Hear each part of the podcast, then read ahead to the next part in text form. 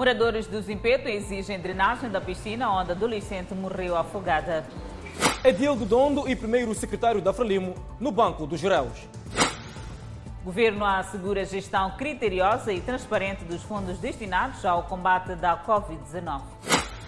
Mais de 15 mil pessoas, entre elas profissionais de saúde, já foram vacinadas contra a Covid-19.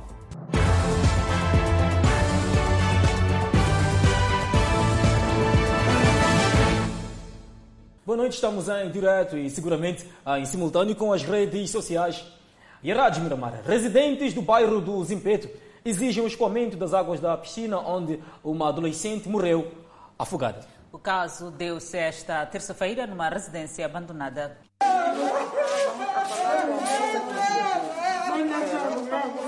O relógio marcava 13 horas quando a população do Zimpeto foi colhida com triste notícia do afogamento de uma das crianças da zona. Chegados ao local, os vizinhos ainda tentaram salvar-lhe a vida, mas sem sucesso. Ainda chocados, eles entendem que algo deve ser feito para se evitar novos acidentes. Epa, a situação é triste, né? O que aconteceu, ninguém gostou, porque é, aquilo ali, crianças vão brincar lá, os nossos filhos estão lá, brincar na piscina. É um risco muito grande. O que estamos a pedir é só estamos a pedir ajuda.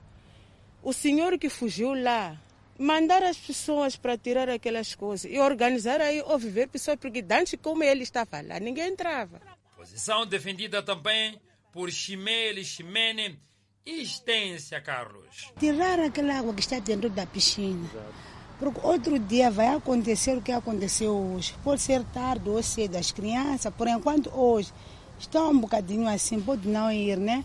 Mas um dia desse, vão fazer o que fizeram ontem, vão, vão entrar naquela casa ali, vão estar na piscina de novo. Já que percebemos que tem uma outra via de entrar, além de saltar o muro que é comprido. Então há risco de mais crianças passarem pelo mesmo que já passaram os outros. Os outros assim ainda estão traumatizados, agora por agora acredito que ninguém possa entrar, mas não se sabe, não se sabe depois. É uma vasta propriedade localizada no bairro de Zimpeto, abandonada.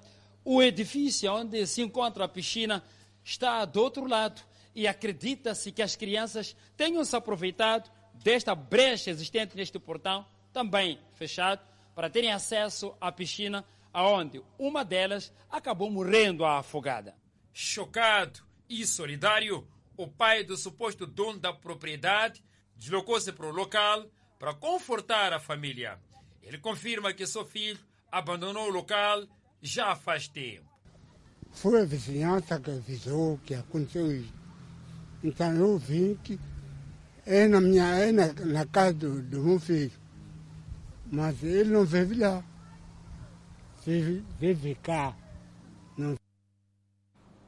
Iniciou esta quarta-feira o julgamento do presidente do Conselho Tático de Donte e do primeiro secretário do partido naquela cidade. Manuel Chaparica e Felisberto Cheiro são acusados de prática de crimes de simulação e pagamentos indevidos.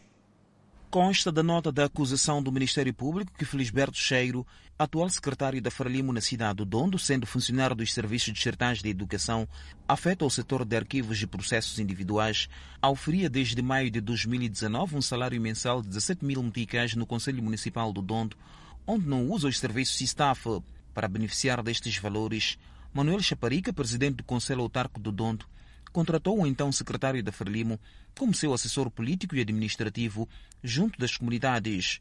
Cheiro, sendo funcionário público, oferia salários na educação via SISTAF e também no município de Dondo através de um depósito direto na sua conta e assinava o livro de ponto tanto na educação como também no Conselho Municipal, como se estivesse em dois locais à mesma hora. O arguido Cheiro confessou ter sido orientado pelo arguido Chaparica a assinar o livro de ponto mesmo que não trabalhasse e nem se dirigisse à instituição, fazendo a posterior quando, para lá, se conseguisse dirigir ocasionalmente. Em sessão de produção de provas, Manuel Chaparica, presidente do Conselho Autarco de Dondo, defendeu que antes da introdução do sistema SISTAF, aquele ato era normal e tinha competências de celebrar contratos precários com particulares. Respondeu ainda que durante uma auscultação pública foi-lhe aconselhado a encontrar uma figura idônea para que o apoiasse como assessor político e administrativo junto das comunidades. Chaparica explicou em tribunal que as atividades desempenhadas pelo Felisberto Cheiro como assessor político e administrativo trouxeram benefícios à idilidade e acrescentou que os pagamentos eram feitos através de receitas próprias do Conselho Municipal. Felisberto Cheiro respondeu que assinava o livro do ponto no Conselho Autárquico de Dondo depois das 15 horas e 30, logo após o seu expediente na Direção Distrital da Educação, onde é funcionário. Disse que para proceder de tal forma foi orientado pela chefe dos recursos humanos. Disse ainda que, sendo um funcionário público, assinou um outro vínculo com o Conselho Autárquico do Dondo mediante a autorização do seu superior hierárquico. O tribunal ouviu também Chica Silva, chefe dos recursos humanos no município de Dondo, que explicou que uma vez que Felisberto Cheiro não assinava folhas de salário, o pagamento dos seus ordenados eram justificados através do contrato precário que tinha com a idilidade e também através das confirmações das presenças no livro do ponto. O Ministério Público concluiu que com este comportamento os dois arguídos agiram sabendo que a sua ação é punível por lei. Agiu o arguído Manuel Virade Chaparica com conhecimentos bastantes de estarem a violar as leis que regem a instituição do Estatuto Geral dos Funcionários do Estado, bem como a lei penal. Agiram por forma a conceder salários ao arguído Felisberto José Cheiro e em prejuízo do Conselho Autárquico do Dondo. No dia 15 do corrente mês, o Tribunal Judicial do Distrito de Dondo volta a ouvir mais testemunhas e declarantes para a produção de provas neste julgamento que envolve o presidente do Conselho Autárquico e o secretário do Partido Frelimo ao nível da cidade de Dondo. Após a audição de testemunhas e declarantes, o tribunal tenciona no dia 15 do mês em curso iniciar com as alegações finais, para depois a marcação da data da leitura da sentença. O primeiro-ministro Carlos Agostinho do Rosário garante haver gestão transparente dos fundos alocados para o combate à Covid-19. Até o momento, os parceiros já disponibilizaram 94,5% dos 700 milhões de dólares. O governo está no Parlamento para prestar informações aos deputados sobre a pandemia da Covid-19. A bancada parlamentar da Frelimo quis saber das ações que visam reduzir a pandemia da Covid-19. Arnamo quis saber da globalidade dos fundos recebidos e aplicação do mesmo até o momento. E, por fim, o MDM do apoio às famílias carenciadas. Coube ao primeiro-ministro Carlos Agostinho do Rosário se dirigir aos parlamentares fez saber que dos 700 milhões de dólares doados pelos parceiros já estão disponíveis 94,5%. Uma parte foi em numerário e outra em espécie, canalizada para as contas do governo e outra gerida pela plataforma dos parceiros. Notamos com satisfação o interesse de vários parceiros de cooperação a nível da região e do mundo a se juntar aos esforços do governo no combate a este mal. O apoio dos parceiros de cooperação estende-se à vertente da assistência humanitária aos pouco mais de 661 mil pessoas deslocadas como consequência de ações terroristas e dos ataques da zona, na Zona Centro. A par disso, o primeiro-ministro Carlos Agostinho eh, do Rosário eh, disse estar prevista uma auditoria para a gestão dos fundos alocados para a prevenção da pandemia da Covid-19 uma medida que visa assegurar maior transparência e também responsabilizar os intervenientes no processo. Ainda em relação à gestão dos fundos da Covid-19, o ministro da Saúde indicou que dos 71,9 milhões de dólares disponibilizados em numerário, cerca de 28 milhões foram canalizados para o setor da saúde. Foram adquiridos kits de testagem, equipamento de proteção individual, obra de melhoria de infraestruturas. O reforço do pessoal médico incidiu na contratação de 222 médicos, sendo que 208 nacionais e 14 cubanos. No que concerne ao tratamento e diagnóstico dos casos, nós aumentamos a capacidade de camas na região, sobretudo do Grande Maputo, e fizemos-lo porque é nessa zona onde havia maior pressão em relação a camas para o internamento de doentes de Covid-19. O setor da saúde anunciou ainda a construção de um hospital modular em caso do aumento da demanda de pacientes da Covid-19. Já existem condições para a construção, num prazo máximo de 45 dias, de um hospital modular com uma capacidade adicional de 200 camas. Com o início da vacinação esta segunda-feira dos profissionais da saúde, mais de 15 mil já foram vacinados. O governo volta esta quinta-feira ao Parlamento para as perguntas de insistência dos deputados ao governo. O Centro para a Democracia e Desenvolvimento defende a necessidade de se encontrar mecanismos para fazer com que a população que vive nas zonas com projetos de exploração de recursos naturais em Cabo Delgado se beneficie e seja protegida. Debate de promoção e facilitação de implementação efetiva dos princípios voluntários sobre segurança e direitos humanos em Cabo Delgado. Evento organizado em formato online pelo Centro para Democracia e Desenvolvimento. O objetivo central da iniciativa é minimizar o risco de abusos dos direitos humanos e de ocorrência de incidentes relacionados com a segurança nas comunidades, bem como promover a transparência e as boas práticas de responsabilidade social e corporativa. A exploração dos recursos naturais, muito em particular os hidrocarbonetos, não deve levar a abusos de direitos humanos. Em duas dimensões esta questão. Não é somente a questão das atrocidades contra as comunidades, mas é também, particularmente, o direito à participação e o direito ao desenvolvimento que as comunidades têm. O ministro da Defesa Nacional, que participa num evento que iniciou esta quarta-feira com duração de dois dias, sublinhou na ocasião que o governo assume a responsabilidade de proteger a população de Cabo Delgado, onde muitas pessoas foram assassinadas por terroristas. A garantia da realização de negócios em segurança e em observância aos direitos humanos é a nossa prioridade. O presidente da Comissão Nacional dos Direitos Humanos, Luiz Bitone, falando em teleconferência, disse que a população de Cabo Delegado deve viver com os direitos humanos respeitados. Partimos do pressuposto de que o governo tem a obrigação especial de promover e proteger os direitos humanos, por um lado. E, por outro lado, todas as partes do conflito têm a obrigação de observar o direito internacional humanitário o evento de reflexão realizado na plataforma online devido à pandemia da Covid-19 conta com a participação do Ministro da Defesa, Presidente da Comissão Nacional dos Direitos Humanos, Alta Comissária Britânica em Moçambique e o Diretor da Total em Moçambique. Olhamos a segurança rodoviária. Concessionária da Estrada Nacional número 4 está a proceder com a alocação de vedação metálica próxima às pontes pedonais. A medida divide opinião de utentes que consideram que a mesma devia ser colocada no separador central. É uma das principais vias que liga Maputo, Moamba e África do Sul. Recentemente beneficiou da ampliação das faixas de rodagem e mais tarde do separador central. Mas os acidentes de viação continuam uma preocupação constante. Dona Beatriz conta que viu sonhos interrompidos. Morte aqui, sempre. Sempre morre porque saltam. Até aqueles de chuva também. Consegue saltar aqui. As pontes pedonais construídas no local parecem não atrair a muitos, que como as imagens ilustram, munícipes desafiam viaturas na autoestrada. Os pontes, mas muita gente não respeita, não respeita essa opinião de subir a ponte. Acha que é levar tempo subir ponte para outro lado. Não sei porquê, mas isto é importante para nós. Sim. Na vossa opinião, essa rede há muito que era guardada? É.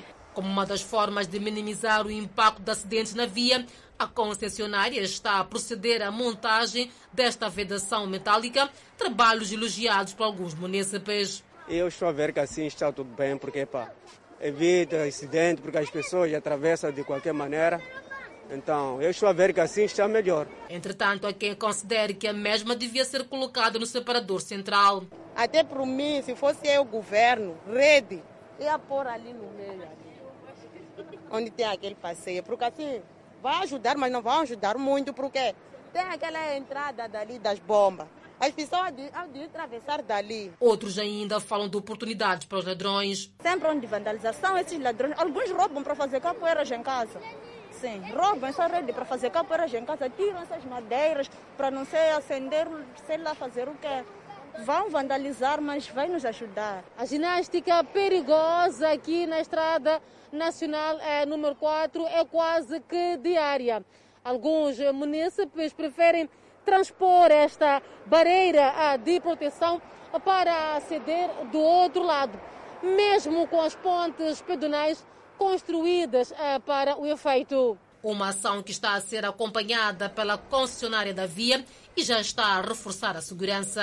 Nós temos aqui na N4 seis pontos, vamos colocar praticamente em todas as pontes, onde for é, tecnicamente possível fazer-se isso, porque haverá locais onde não faz sentido então, nesses locais não iremos colocar. Fizemos um estudo antes para identificarmos locais onde posso colocar essa vedação. Em relação à colocação da rede no separador central, Masiv explica que a mesma não foi concebida para o efeito. Tecnicamente, o separador central é bastante fino e, sendo ele bastante fino, se tu colocas um obstáculo que esteja à altura do olho do motorista, a tendência do motorista de se afastar daquele obstáculo. Nós queremos manter uma distância segura entre o carro e o obstáculo mais próximo. A rede será colocada próxima às seis pontes pedonais construídas na via. Moçambique registrou em fevereiro de 2021 uma inflação mensal de 1,34%. Este desempenho da economia nacional deve-se principalmente aos efeitos socioeconômicos da Covid-19.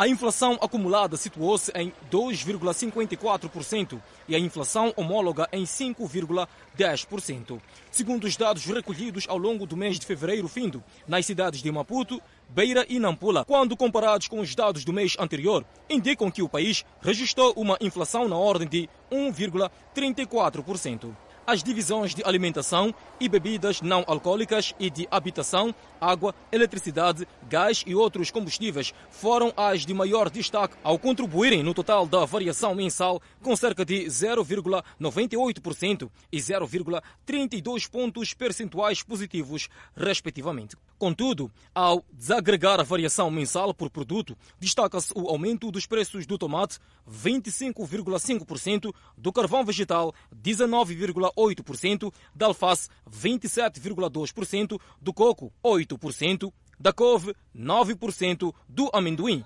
3,8% e do feijão manteiga, 3,3%.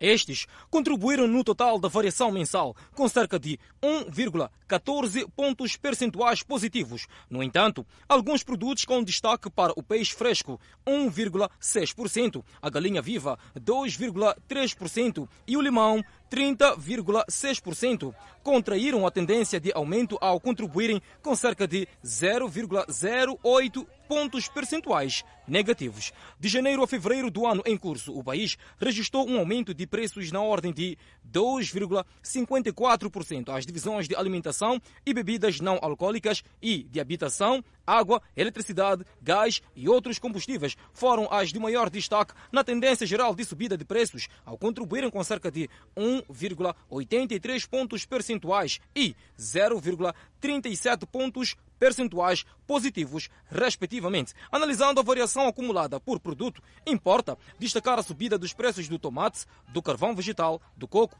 do peixe seco, do óleo alimentar, da alface e da couve.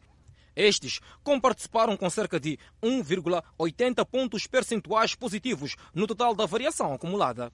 Comparativamente a igual período do ano anterior, o país registrou no mês em análise um aumento de preços na ordem de 5,10%. As divisões da alimentação e bebidas não alcoólicas e de bebidas alcoólicas e tabaco foram em termos homólogos as que registraram maior variação de preços com cerca de 11,51% e 7,83%, respectivamente desagregando a variação mensal pelos três centros de recolha que servem de referência para a inflação do país, inclui-se a cidade da Beira, que teve o período em análise uma variação mensal mais elevada, 1,80%, seguida da cidade de Maputo, 1,70% e, por fim, a cidade de Nampula com 0,33%.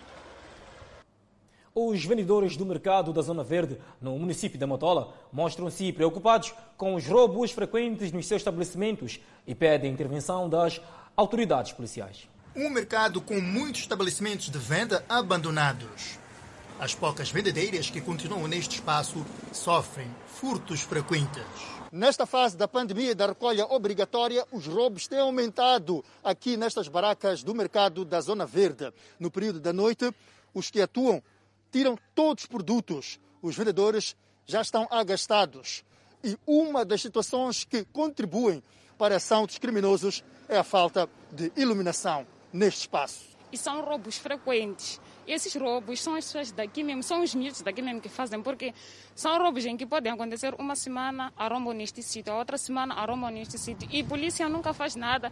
Nem nós mesmos aqui não somos capacitados a fazer nada sem a presença da polícia. Nós só vamos metendo queixas, queixas, mas eles sempre vêm arrombar, sempre vêm arrombar. Situação preocupante para as vendedeiras, porque mesmo com a presença do guarda do mercado, os roubos acontecem. Eu pago guarda, eu particularmente, não são todos do mercado, mas eu particularmente pago guarda. Então, a minha pergunta foi, no momento em que roubaram, onde é que estava o guarda? E me carregaram botijas de refresco.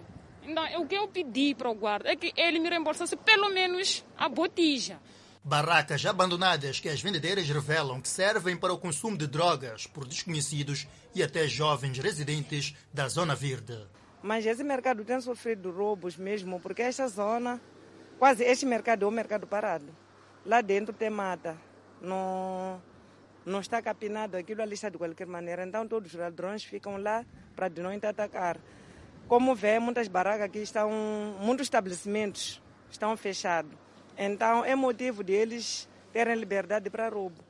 As vendedeiras pedem iluminação porque entendem que os roubos são facilmente protagonizados durante este período de recolher obrigatório. Como fez das 21 também, das 21 para frente ninguém circula. Então facilita agora porque já está pior. Então, a reclamação, pelo menos que eu tenho, é da iluminação do mercado, porque não tem luzes a mata também que tem lá dentro, grande, que não tem nenhuma banca. Então, isso é que eu vejo que é, é que está a piorar a situação. Os proprietários destas barracas pedem a intervenção das autoridades policiais. Contactamos a polícia na província de Maputo, que garantiu estar a trabalhar para acabar com os roubos neste mercado da Zona Verde. O jovem que no último fim de semana foi levado ao hospital após ser espancado pela polícia por violar o estado de calamidade pública em Nampula já teve alta. Entretanto, a Miramar procurou o jovem em questão que já não consegue se locomover. Fratura numa das pernas como resultado da alegada agressão dos agentes da polícia na Pula. O jovem residente em Algures do bairro de Carupeia conta que no momento da agressão estava a arrumar a sua mercadoria por volta das 16 horas e tinha máscara no queixo. Enquanto disse, olha, você anda remetendo, né? Não sei por quê. Por quê? Eu falei, não, mas eu já falou para pôr a máscara, já pus, já estamos a sair. Enquanto ele me empurra. Estávamos ali, éramos quatro amigos ali outros de. Assim. Quando me empurrou, eu perguntei a ele, por que empurrar? Mandou para eu pôr bem a máscara e pus. E sua vez por causa do quê?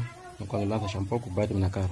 Aqui, essa parte aqui. Depois do ocorrido, foi levado ao hospital para cuidados médicos. Satone Inácio, de 36 anos de idade, tem um agregado familiar composto por sete membros, entre esposa e cinco filhos. Diz que dependia apenas do negócio que fazia há mais de 10 anos e neste momento perdeu tudo. E a esperança de voltar a andar ainda é escassa. O que eu tive, eu perdi nesse dia mesmo, assim como meu, meus bilhetes, o bilhete, o valor, acabei perdendo nesse lugar mesmo. Matilde Antônio, esposa de Chatone Inácio, lamenta o fato e exige justiça. Tudo ele fazia para mim, nem para esses meus filhos aí. Agora não tenho ajuda, eu não tenho mãe, não tenho pai, dependia dele. Aí assim que ele perdeu tudo, já não tenho mais ajuda. Os familiares dele não estão aqui, não estão perto.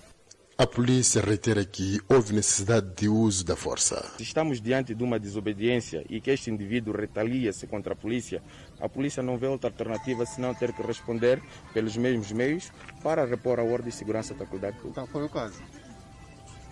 Uh, fui bem claro. Sempre que houver necessidade de uso de força, e de forma proporcional a polícia irá fazer uso da força para repor a ordem. Chatón Inácio está com uma incapacidade de se locomover, sendo que depende de outras pessoas e, inclusive, as suas necessidades biológicas as faz no local da acomodação e deve aguardar duas semanas para voltar ao hospital. Espreitamos a educação. Estudantes da Unizambese em Tete amontinaram-se de frente à instituição para exigir esclarecimentos na demora do estágio. São, na verdade, cinco meses de espera de estágios que nunca acontecem.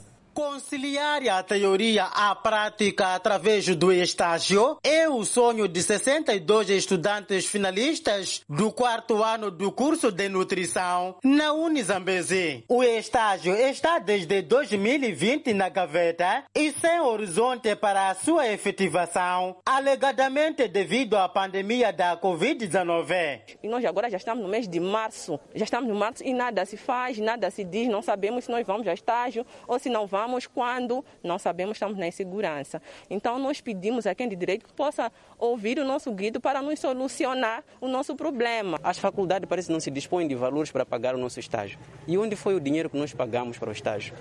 E nós já pagamos, como os colegas já disseram. Cada um pagou 2.600. Pagamos mais mil meticais, disseram que era para estágio. E realmente nada está acontecendo, além das mensalidades que nós pagamos. Enquanto a instituição mantém-se no silêncio, estes estudantes dizem estar a somar prejuízos incalculáveis, pois maior parte deles são oriundos de outras províncias do país. É um grito mesmo de socorro que nós temos acerca desta faculdade. Por exemplo, eu sou estudante, mas não sou de cá, venho de muito longe. E ainda assim, meus pais, eles estão a fazer o sacrifício de me manter aqui enquanto aguardo o estágio. Sendo que colegas que saíram dos outros distritos, das outras províncias, têm que pagar água, luz, comida aqui e também têm que pagar na sua proveniência. E também sofrem descontos do salário. O diretor da instituição justifica-se com a pandemia do novo coronavírus. Ele explica que a pandemia forçou a redução do número dos estagiários junto dos seus parceiros. Sem avançar a data, garante que o estágio para este grupo está para breve. Alguns parceiros de estágio reduziram o número de estudantes a receberem e todas as condições estão criadas de forma que, apesar de número de estudantes por setor estar reduzido,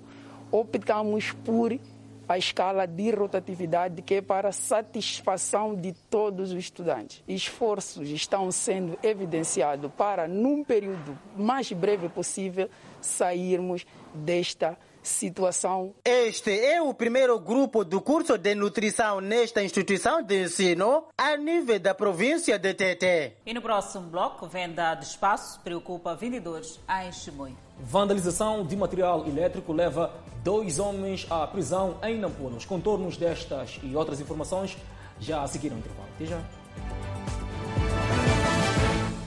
Seguimos ao centro do país, onde vendedores do mercado Francisco Manhanga em Chimoio estão de costas voltadas com a idilidade.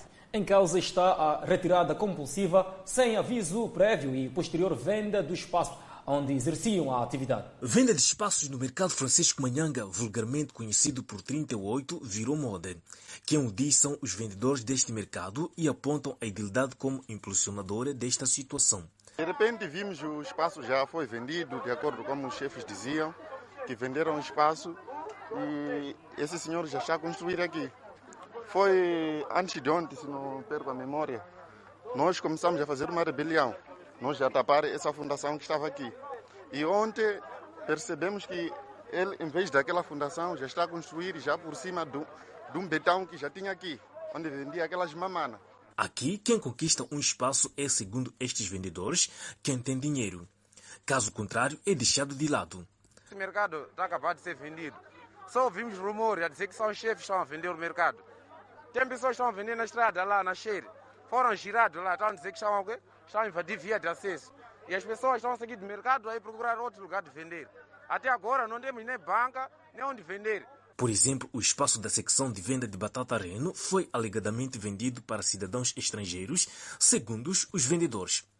Esta situação deixou os comerciantes de costas voltadas com a idilidade. Aqueles que não têm dinheiro vão vender aonde? Aqui todos os corredores, eles estão a vender. Agora que nós somos pobres, vamos ficar aonde? Vamos vender 100 de 37 para aqui no mercado 38, isso aqui é grande. Agora eles estão a levar aquele espaço que dá, que passa, pessoas que passam, clientes a vender, a vir comprar, estão a vender. Por falta de espaço para desenvolverem suas atividades, os vendedores comercializam seus produtos nos armazéns. Conforme se nota neste armazém, a batata está a apodrecer, causando prejuízos aos vendedores. Tina Paulo vende batata reno há quase três anos. Conta que desde que foi retirada do local somou prejuízos de cerca de 2 mil meticais porque seu produto está a apodrecer no armazém. A prejudicado de 2 mil, é prejudicado. Assim estou a andar só a tirar sempre, porque não tem espaço para alguém para vender. Então, o produto nosso não dura mais de uma semana. O produto é fácil apodrecer. Por isso, por não ficar, não vender, estamos a vender aqui no armazém por a falta do espaço de vender. Tentativa de ouvir a versão da Comissão do Mercado Francisco Manhanga, vulgarmente conhecido por 38, redondou num fracasso, porque no gabinete não se encontra nenhum pessoal. Conforme se nota, tudo está às moscas. O mercado Francisco Manhanga tem mais de 2 mil vendedores e é o maior mercado grossista da província de Manica. A ministra dos Negócios Estrangeiros e Cooperação, Verônica Nathaniel Macamundlovo, vai dirigir, de 12 a 13 de março corrente, em Maputo, a reunião do Conselho de Ministros da Comunidade para o Desenvolvimento da África Austral, que se realiza em formato virtual. A conferência tem como pontos de agenda matérias ligadas à conjuntura financeira da organização regional, a situação da pandemia da Covid-19, a gestão e resposta ao risco de desastres, questões de segurança marítima e a transformação do Fórum Parlamentar da SADC em Parlamento. No encontro, Verônica Macama irá reiterar o compromisso de Moçambique no processo de integração regional em contribuir nos esforços da região para o combate à pandemia da Covid-19 e para a estabilidade política, paz e segurança. A ministra dos Negócios Estrangeiros e Cooperação far-se acompanhar pelos ministros da Economia e Finanças, Adriano Malinar, e da Terra, Ambiente, Ivete Maibas. Este Conselho de Ministros é presidido pela Conferência do Comitê Permanente dos Altos Funcionários, que reúne de 8 a 11 de março. Mais uma vez, no norte do país, dois homens tidos como possíveis trabalhadores da empresa EDM em Nampula estão a contas com o Serviço Nacional de Investigação Criminal, indiciados em atos de vandalização da rede de energia em alguns bairros da cidade, como Murapaniwa e. São jovens que trabalham como colaboradores da empresa de eletricidade de Moçambique há 12 2 anos. Agora são indiciados de estarem a vandalizar postos de transformação de energia e roubo de cabos elétricos. O que, que acontecia? Durante o dia, eles faziam a manutenção da rede. E durante a noite mesmo vandalizavam para poder fazer com que a empresa solicitasse mais o serviço dele por mais período de tempo são igualmente indiciados de estarem a vender contadores legais a cidadãos. Foi assim que recentemente Jordão José adquiriu um contador ilegal ao preço de 5 mil meticais. O jovem burlado vive aqui na unidade comunal de Teacani, bairro de Natiquir, cidade de Nampula.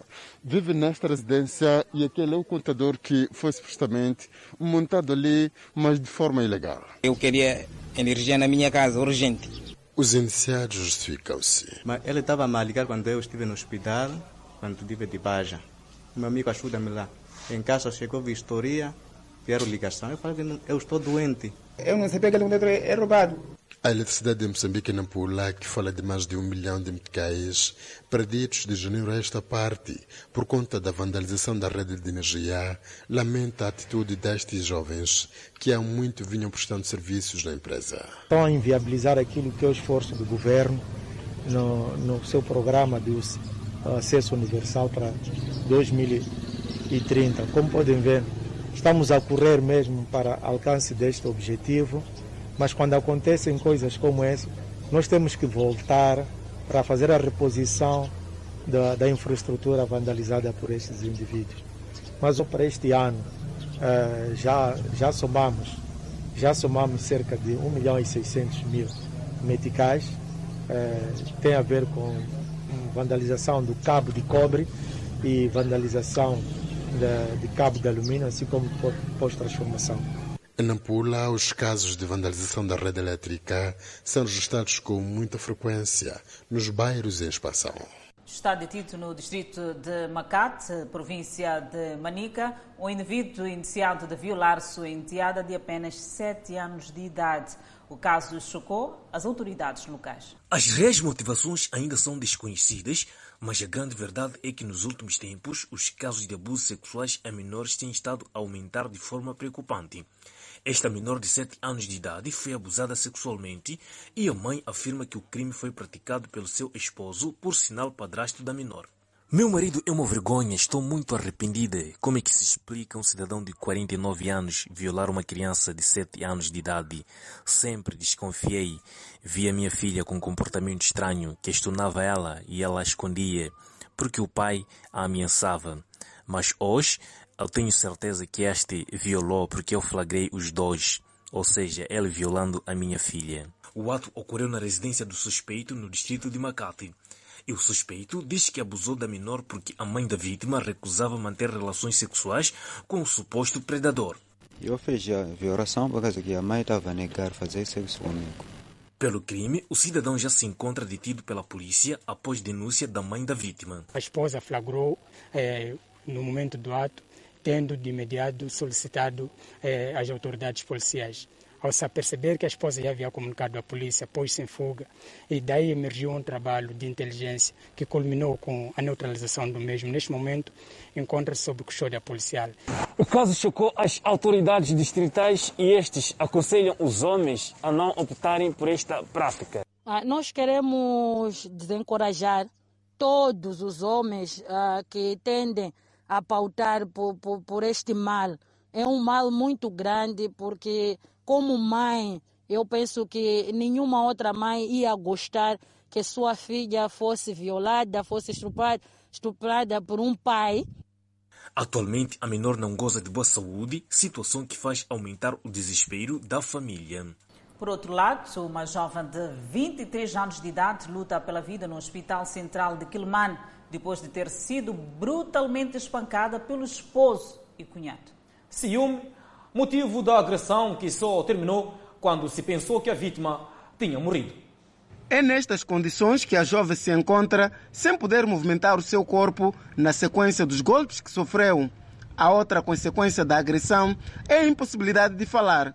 A mãe da vítima só soube da agressão porque foi solicitada de urgência para se dirigir ao centro de saúde de Murumbala, onde sua filha recebeu os primeiros socorros. Conta apenas que os ciúmes do marido é que resultaram nesta situação. Apanhou o cunhado dele aí em casa dele. Agora, cunhada, cunhada, vamos no hospital.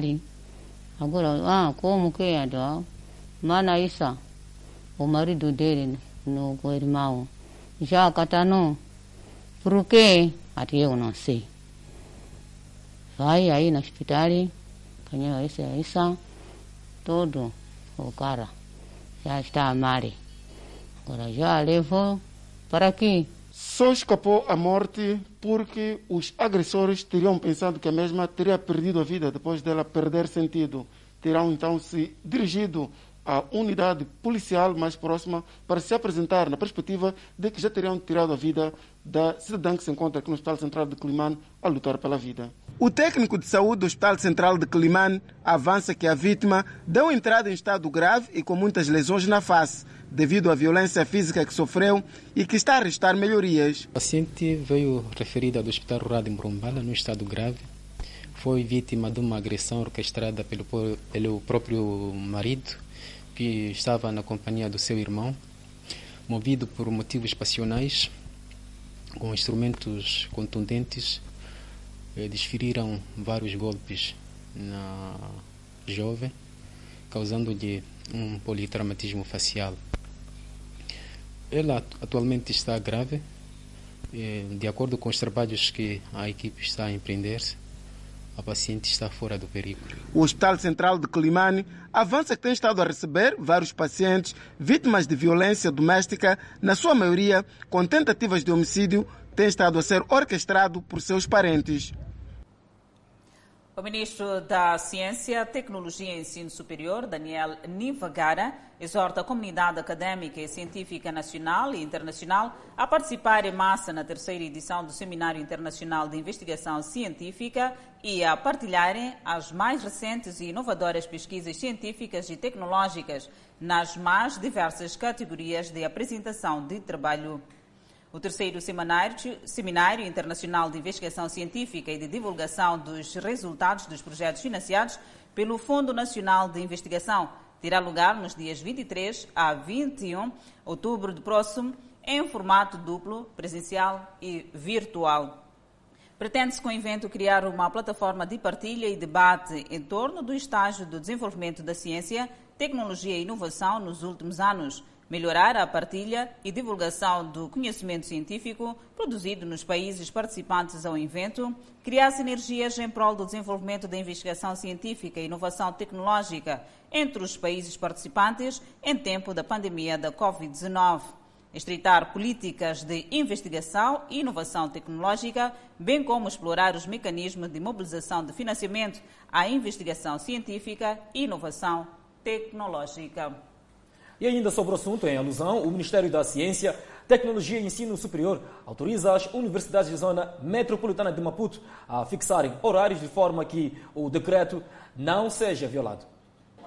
Depois da preocupação levantada pelo público em torno da retoma das aulas no período pós-laboral em particular, eis que o Ministério da Ciência, Tecnologia e Ensino Superior veio ao público, através de um documento, informar a todas as instituições do ensino superior, públicas e privadas, que está autorizada a retoma do processo de ensino e aprendizagem, todavia com restrições de horário. Tendo em conta o recolher obrigatório, as universidades do Grande Maputo foram obrigadas a arranjar um plano de readaptação, principalmente para o pós-laboral.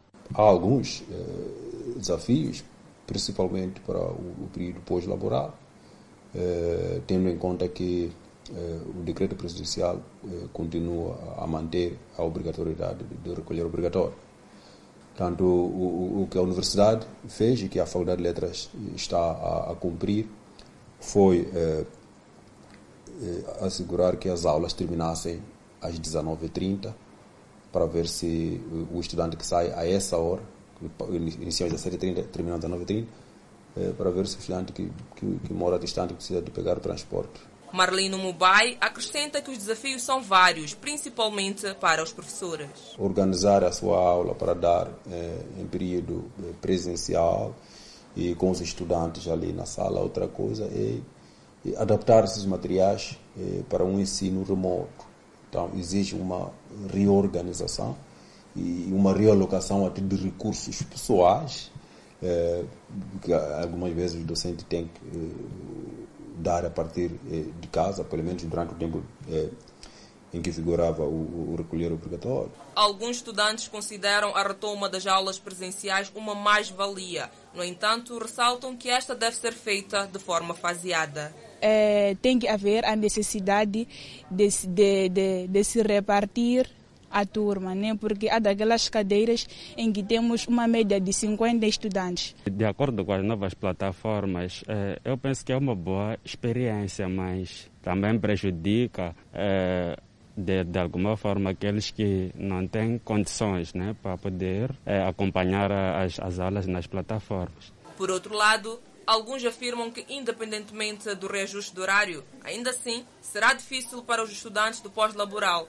devido ao déficit de transporte, o que consequentemente pode gerar um mau rendimento. Porque esses estudantes, mesmo se eles forem entrar um pouco mais cedo, uh, podemos dizer 16 horas, eles vão uh, sair por aí às 19 e não será uma hora adequada para eles voltarem às suas residências e chegarem a tempo. Não é benéfico para os estudantes, porque eles terão, em algum momento, uh, dificuldades, né?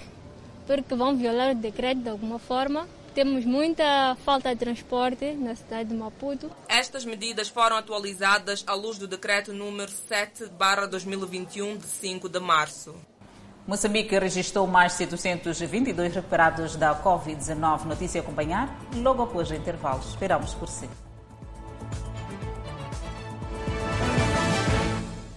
Seguindo com mais informações, no quadro da fiscalização do período da veda em curso no país, foram apreendidas mais de uma tonelada e meia de variedades, variedades de pescado não permitida sua captura no centro de pesca da localidade de Zalala, no distrito de Quilimane. O setor de pescas na Zambésia avança a tratar-se de uma rede de cidadãos que vinham se dedicando a esta atividade de contrabando de pescado, usando por vezes várias artimanhas para simular viagens normais em carros fechados. Esta é a viatura que estava sendo usada para o transporte de diversas quantidades de pescado desde o distrito de Climano, ou seja, na praia de Zalala, com destino ao distrito de Ilha, onde seria comercializado.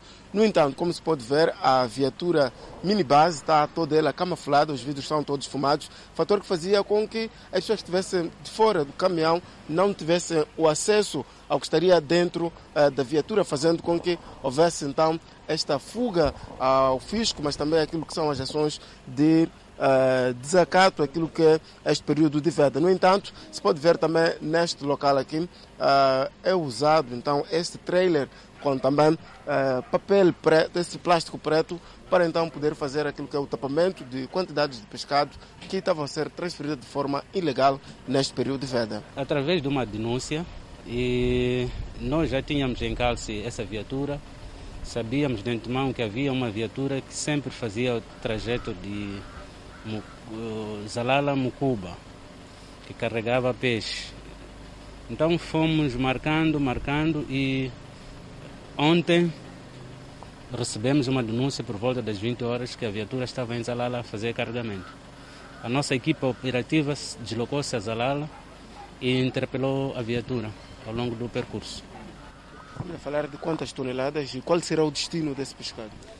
Bem, eh, são 17 sacos de mais ou menos 80 quilos de, de pescado diverso.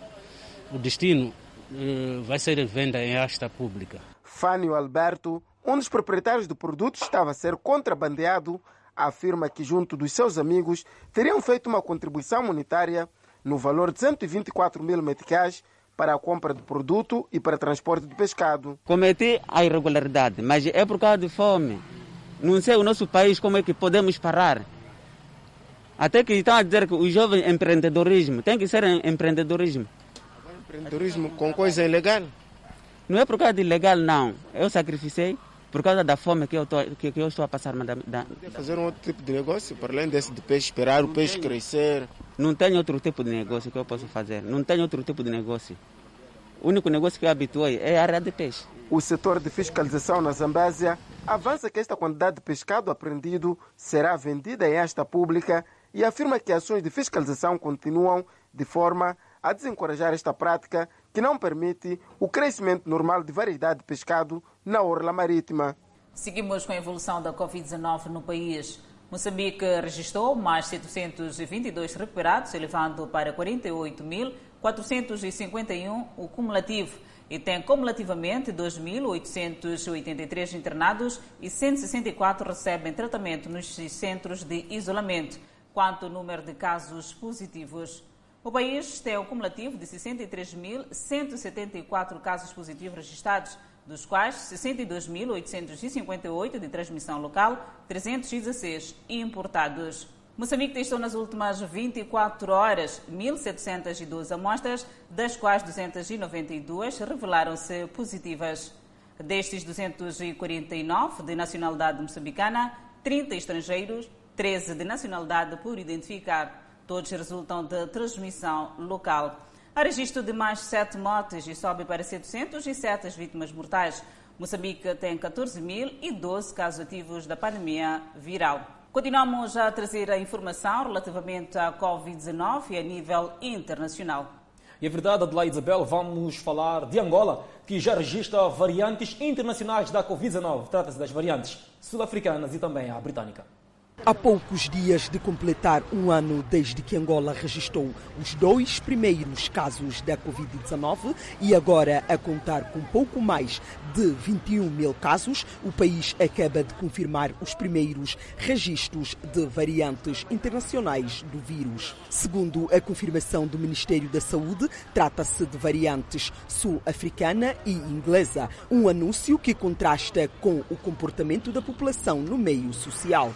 Negligência em relação às medidas de biossegurança subiu de nível, como se pode ver nas imagens. Já vi muita gente não está a usar máscara, é por isso eu também sei que não, já não tem mais necessidade. Eu não acredito que essa doença existe. Durante a nossa reportagem, uma surpresa. Pessoas que nem sequer têm a noção de que o país acaba de registrar novas variantes. Eu não sei, eu não ando a escutar eh, rádio a televisão. Estou mais é na lava do que outra coisa. Ainda não tenho informações sobre os acontecimentos, né? os casos que estão a ser registrados aqui em Angola. Entre os casos registrados das novas variantes, destacam-se 17, dos quais, segundo o Ministério da Saúde, 7 são de origem sul-africana e 6 da estirpe inglesa, e outros 4 ainda estão por determinar. O país está no quarto dia do processo de vacinação na província de Luanda, depois dos profissionais de saúde. Hoje foram vacinados idosos e pessoas que fazem parte do grupo grupo de risco. Eu estava aguardando a determinação e também ansiosa. Recebemos agora a primeira fase, ainda tem a segunda, ainda temos um tempo para aguardar, então vamos nos é, resguardando para ver uh, como é que as coisas vão evoluir. Quem gosta de morrer? O programa prevê vacinar mais de 3 mil pessoas dia, segundo a Ministra da Saúde. A primeira fase do processo de vacinação na cidade de Luanda poderá durar sensivelmente 15 dias. Já foram vacinados até o momento eh, cerca de 6 mil pessoas. Não tenho ainda a estatística de hoje, mas pela pressão que está sendo muito grande, acho que vamos ter o dobro do que tivemos ontem. Angola recebeu mais de 600 mil doses de uma parcela de 12,8 milhões que o país espera receber da Covax nos próximos dias. O Estado prevê imunizar 53% da população em duas fases. Por enquanto, o processo decorre apenas na cidade de Luanda, seguindo-se as de Cabinda e Benguela. Enquanto isso, passa a ser obrigatória a apresentação do resultado negativo nos aeroportos de Cabo Verde para viagens para o exterior. A resolução publicada no Boletim Oficial e já em vigor fica agora definida como obrigatória a apresentação de teste com resultado negativo feita por todos os passageiros, independentemente da idade, incluindo bebés e crianças menores de 7 anos, nas viagens realizadas de Cabo Verde para o exterior. A nova resolução aprovada em Conselho de Ministros vai em linha com as medidas recomendadas pelas autoridades internacionais para o restabelecimento das ligações aéreas.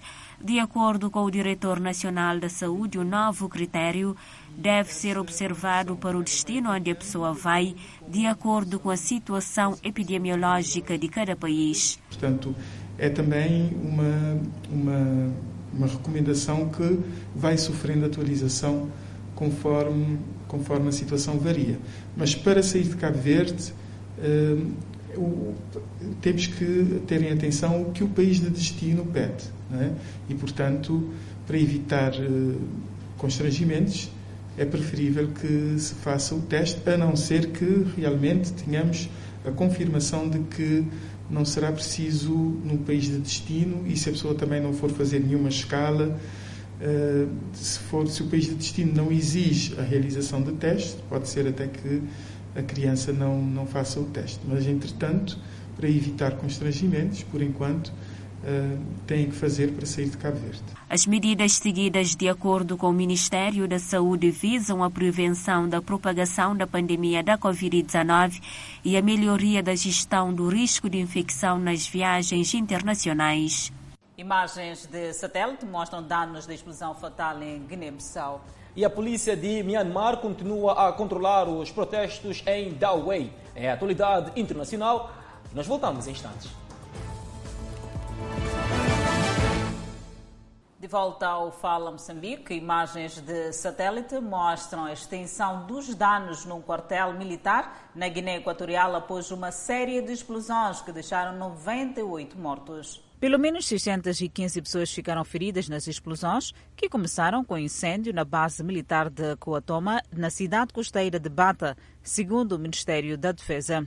O presidente Doro Biangema atribuiu o acidente à negligência relacionada ao manuseio da dinamite e disse que as explosões danificaram quase todas as casas e edifícios em Bata, uma cidade com pouco mais de 250 mil habitantes. As explosões acontecem no momento em que a Guiné Equatorial, produtora de petróleo, sofre um choque econômico duplo por causa da pandemia da Covid-19 e uma queda no preço do petróleo bruto, que fornece cerca de 3 quartos da receita do Estado. A ex-colônia espanhola é administrada por Obiang, o líder mais antigo da África desde 1979. A maioria da população, de 1,4 milhão, vive na pobreza.